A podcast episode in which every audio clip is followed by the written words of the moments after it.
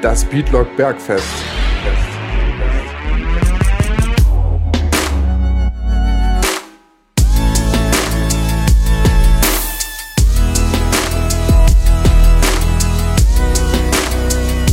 Präsentiert von Feuerstoff.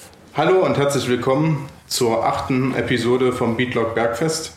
Mein Name ist Leon Brachvogel und ich sitze hier heute mit Kobi Funk. Ja, hey, hi, ich freue mich hier zu sein.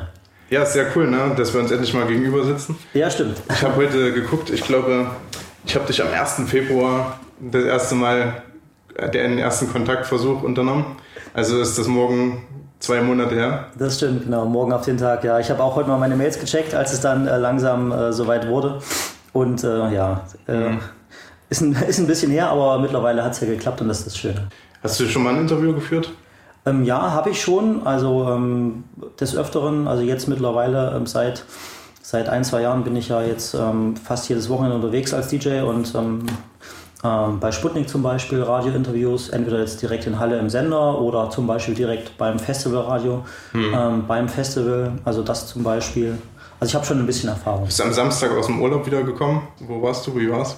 Ähm, ich war jetzt eine Woche an der polnischen Ostsee in, in Kohlberg, ähm, ganz entspannt. Ähm, kennt vielleicht nicht jeder, aber ähm, ist so eine kleine Hotelsiedlung direkt mitten an der Ostsee gelegen und ähm, ja, das Wetter entsprechender Jahreszeit war jetzt noch nicht ganz so warm, mhm. aber ich habe die Zeit genutzt, äh, genutzt, mal ein bisschen, bisschen Kraft zu tanken, bisschen Sauna äh, zum Beispiel oder im Wellnessbereich sich mal massieren zu lassen. Vermutlich habe ich mir dabei dann auch äh, noch einen kleinen Stupfen eingefangen, deswegen hat es dann wahrscheinlich äh, den Interviewtermin wieder ein, äh, etwas weiter nach hinten äh, geschoben. Aber es war, war sehr schön, ja. Ich habe ja. mal wieder ein bisschen, bisschen Kraft aufgeladen. Das braucht man zwischendurch. Für auch. den nächsten Auftritt. Genau, ja, der April steht jetzt wieder, ähm, wieder ins Haus und ähm, die ganzen Aprilwochenenden sind alle voll, bis auf ein Wochenende. Das heißt, es geht auch wieder quer durch Mitteldeutschland, Brandenburg, Berlin. Ähm, Liquid Sunday in Altenburg ist äh, auch mit dabei jetzt im April.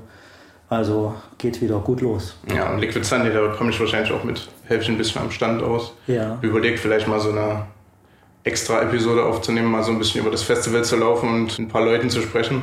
Ja, das ist so eine coole Idee. Dann sehen wir uns da und dann. Mal schauen. Ja, so, so ein Festival Beatlog wäre ja eine schöne Sache. Ja, das könnte ganz interessant werden auf jeden Fall. Mhm. Viele Leute kennen dich ja in erster Linie von deinen äh, Reworks und Remixen. Ja. Und äh, was ich mir überlegt habe, was ist dann deine Herangehensweise oder was macht einen guten Remix in erster Linie für dich aus? Das ist jetzt schwer zu sagen. Also ähm, ich denke, man kann es nicht, nicht, nicht verallgemeinern. Ähm, prinzipiell sollte man eine, eine, gute Idee haben, einen schon bestehenden Song vielleicht nochmal um, um ein, zwei Stufen äh, zu verbessern und ähm, dadurch vielleicht für ein breiteres Publikum noch, noch interessanter zu machen.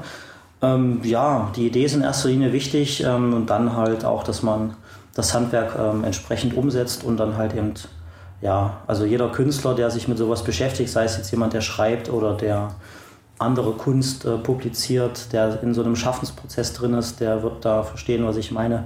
Man braucht erstmal eine gute Idee und dann ähm, hat man diverse Ansätze, wie man das Ganze umsetzt. Manchmal läuft das Ganze auch gegen die Wand und es ist nicht so cool und man schmeißt alles hin und fängt wieder von vorne an, aber ähm, man sollte auf jeden Fall etwas Neues machen. Also ich finde jetzt ein, ein Remix, der wieder ähnlich wie der Originalsong klingt, ähm, hat für mich wenig Wert.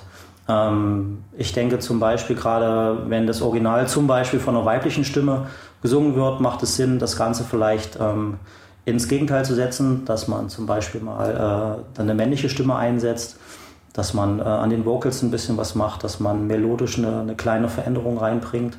Das sind schon gute Ansätze und dann wird es auf jeden Fall eine gute Nummer. Also zumindest dass derjenige, der den Remix macht, ob äh, ich das jetzt bin oder jemand anders, andere Künstler machen sowas ja auch oder andere DJs, ähm, dass man dann am Ende auf jeden Fall zufrieden ist damit. Hm. Ja, da sind wir eigentlich auf einer Wellenlänge. Also ich auch immer, sollte nicht zu viel, also man sollte schon noch irgendwie das Original raushören können, aber es sollte schon was Neues draus gemacht werden. Es sollte nicht zu nah dann am Ende auch am Original sein, auf jeden Fall. Das stimmt. Ähm, und wir haben schon auf dem Weg hierhin ein bisschen darüber geredet. Du hast ja mit deinem Hit, den du damals co-produziert hast, für ähm, und mit gestört aber geil, wenn man das so sagen kann, so ein bisschen den Weg gepflastert für das, was man dann die neue deutsche Hauswelle, die NDHW genannt hat. Und wie fühlt sich das denn an, sowas in seinen Referenzen stehen zu haben? Und was hältst du davon, wie sich es entwickelt hat?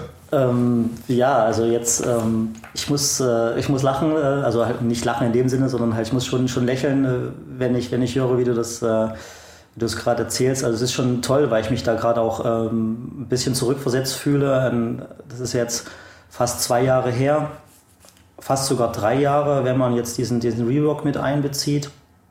Denn also unter meiner Haut, die offizielle Verkaufserhöhung kam ja äh, im März 2015 raus, also jetzt knapp zwei Jahre. Den Rework von mir, damals gibt es ja schon fast drei Jahre, also nochmal ein Jahr länger, aus dem Jahr 2014. Äh, es ist schon, schon verrückt. Also es gab natürlich zu der Zeit damals, als ich den, äh, den Rework angefangen habe, ähm, ähm, gab es natürlich schon deutschsprachige ähm, Hauslieder in dem Sinne, dass dann halt äh, DJs ähm, einen deutschen Popsong genommen haben und halt eine, eine Bassline drunter gelegt haben. Ähm, aber mit unter meiner Haut war es halt so, dass irgendwie vom Gefühl her war die Nummer zur richtigen Zeit am, am richtigen Ort. Also das, das Feeling war toll, wie ich auch gerade beschrieben habe, ähm, was ein Remix oder ein Rework oder allgemein auch ein Bootleg ähm, ausmacht. Also sämtliche Arten von, sage ich mal, Verfremdungen, die jetzt, äh, die man an einem Originalwerk macht. Ähm, es war ja so, dass ähm, das Original von einer Frau gesungen wurde, von der Elif. Und äh, ich habe halt ähm, die, äh, die Version von Vincent Weiss genutzt, die zu dem damaligen Zeitpunkt eine Coverversion auf YouTube war. Er hat das Lied äh, am Piano nachgespielt und hat natürlich eine sehr markante Stimme, ähm, eine sehr weiche, emotionale, einprägsame Stimme. Und ähm, das war, glaube ich, neu zu dem Zeitpunkt, dass man ähm, wirklich halt nicht nur den Song genommen hat und, und dadurch auch das Original gehört hat mit der Originalstimme, sondern dass halt, dass die Elemente wie zum Beispiel die, ähm, also der Leadsänger, dass man das Vocal wirklich halt äh, von dem anderen hat singen lassen, dass es im Endeffekt wirklich halt Nachbau war, aber trotzdem natürlich noch Elemente vom Original hatte.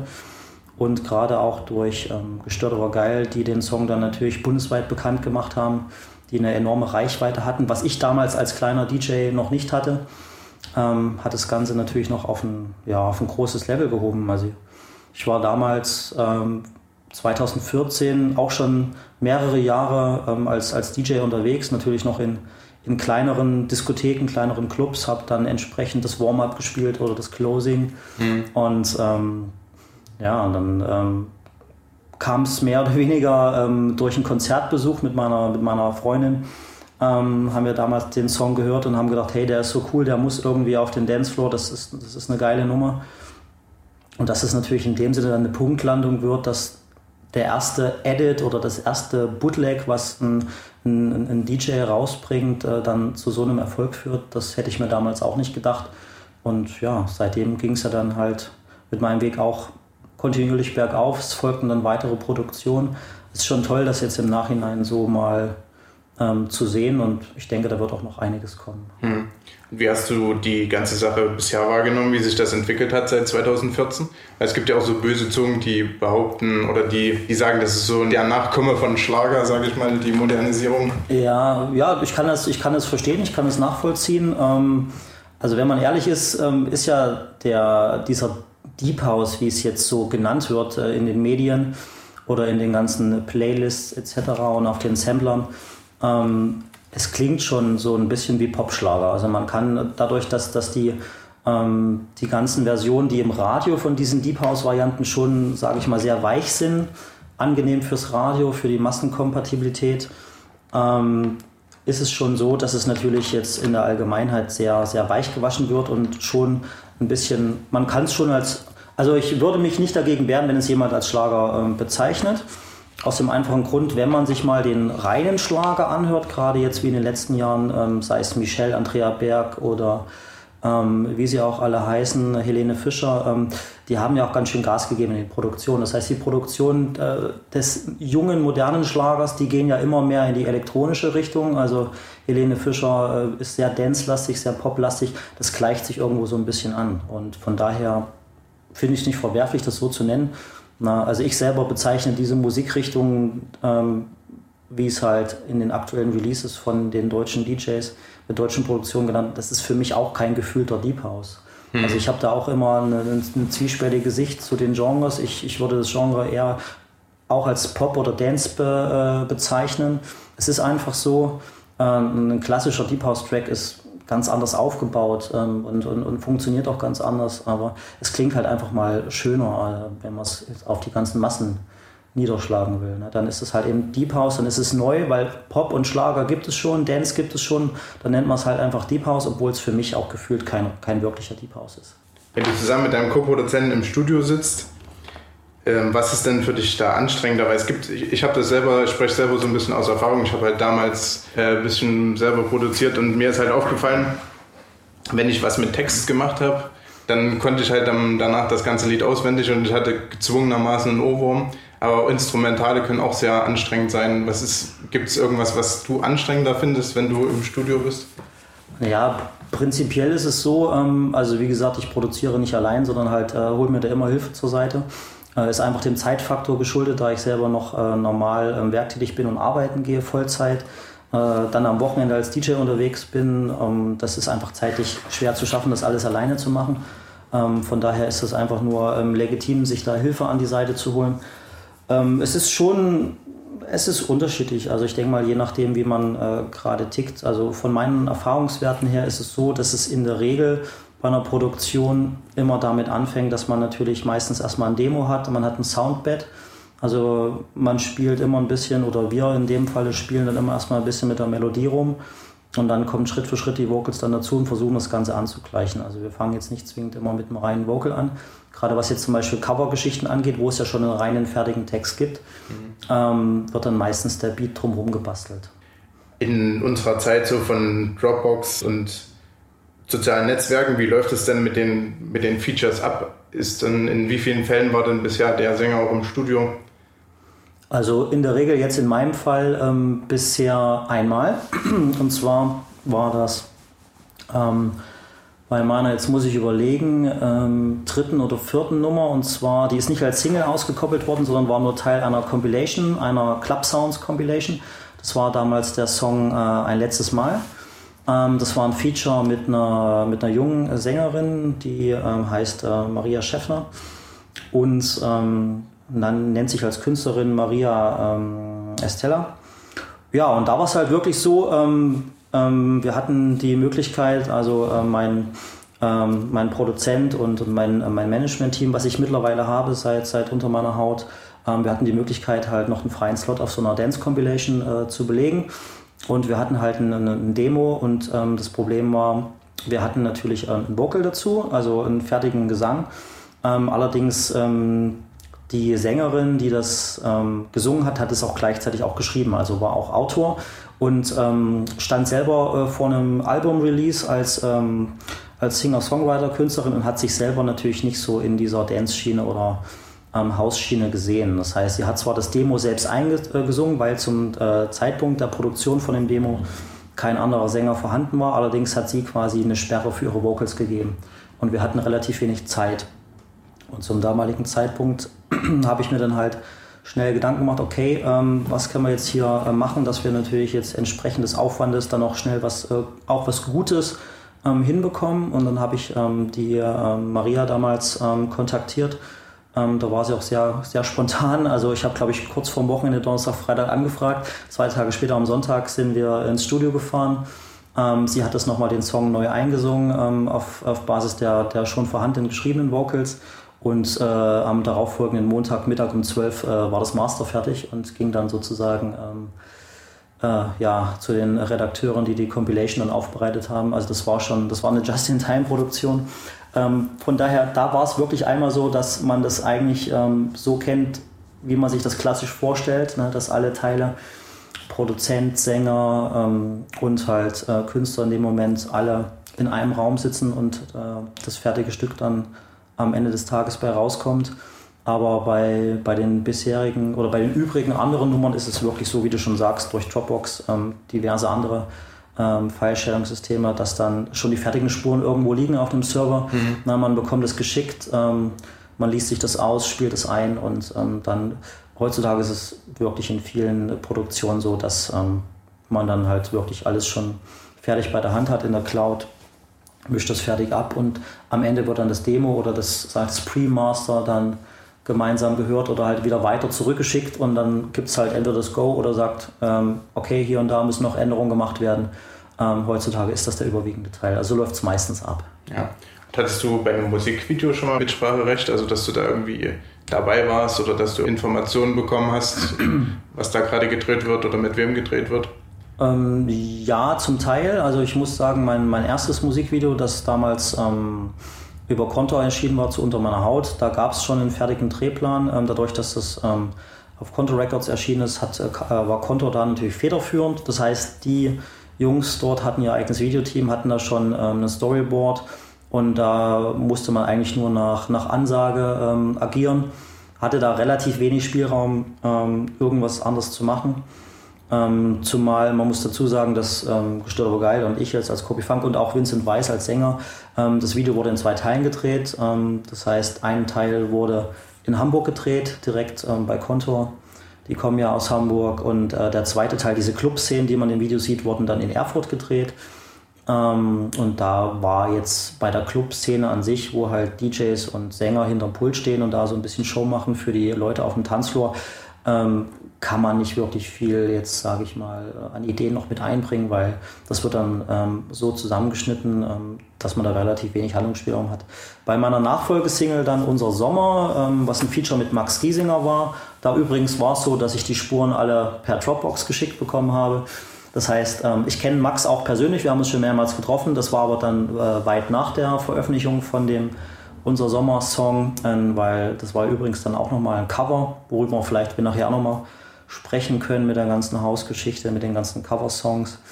Ähm, da war es halt ähm, so, da hatten wir noch äh, Budget vom Label her für ein Musikvideo zu unser Sommer. Ähm, da hatte ich schon die Möglichkeit, äh, mit dem Drehteam dann auch eigene Ideen einzubringen. Ähm, wie man äh, eine Szene gestaltet. Also es gibt schon noch den, äh, den klassischen Fall, wo der Künstler auch sagen kann, ähm, das hätte ich gern so, das hätte ich gern so. Zumal da im Vorfall natürlich per E-Mail wurde auch ein Storyboard geschickt. Ähm, und das Video zu unser Sommer sollte eigentlich einen ganz anderen Verlauf haben. auch da habe ich meine Idee mit eingebracht und habe gesagt, hey, lass uns das mal vielleicht ein bisschen anders machen oder eigentlich sollte es damals ähm, in auch so eine Art Club-Atmosphäre äh, werden, ähnlich wie unter meiner Haut. Ähm, wir haben das Ganze dann aber ins Freie ähm, verlagert, so ein bisschen in eine, in eine Küstenlandschaft mit See, was dann ähm, eigentlich viel besser zum Thema unser Sommer passte. Von welchem Gesichtspunkt willst du das betrachten? Du hast gerade gesagt, wir können nachher noch über die Cover reden. Einfach deine Meinung darüber oder generell dieser Trend? Oder wie? Na, prinzipiell habe ich das so gemeint, ähm, du hast mich ja damals, äh, beziehungsweise damals, äh, damals vor ungefähr ähm, zwölf Minuten, hast du mich ja ähm, gefragt, wie ich so die Entwicklung in dem Hausbereich sehe seitdem. Ja. Äh, na, wie ich das anfing mit unter meiner Haut und wie die Geschichte so weiterging, beziehungsweise die Entwicklung im Hausbereich. Ähm, also mein zweiter Song, ähm, Unser Sommer, ist ja auch im Endeffekt nur ein Cover gewesen, weil diesen Song gab es auch schon im Original von Max Giesinger, der als Singer-Songwriter ähm, äh, bekannt ist, mittlerweile auch mit seinem Hit 80 Millionen wirklich äh, deutschlandweit äh, überall auch äh, bekannt ist. Ähm, und ähm, die Songs danach zum Beispiel, ein letztes Mal, war ein eigenständiger Song. Danach hatte ich ja noch ein Remix für Johannes Oerding gemacht, Wenn du lebst, was ja insofern, wenn man es jetzt nur den einzelnen Song an sich betrachtet ähm, und nur, den, nur das, äh, die DJ-Version von Wenn du lebst betrachtet, ist ja insofern auch wieder ein Cover eines bestehenden Songs oder eine Neuinterpretation. Das, was ich eigentlich meine oder sagen wollte, noch ansprechen wollte, dass man halt eben seitdem in, der, dieser, in dieser neuen deutschen Hauswelle wirklich viele Covergeschichten hat. Also mhm. viele Songs, die schon mal vor 10, 15 Jahren bekannt waren, die unsere Eltern vielleicht oder die älteren DJs oder ähm, ja, Leute in unserem Bereich schon mal irgendwo gehört haben in ihrer Ursprungsversion. Da gibt es ja jetzt auch wieder viele Songs, die dieses Jahr 2017 auf den Markt äh, schon gekommen sind und auch noch kommen werden, die es schon mal vor 15, 16 Jahren gegeben hat.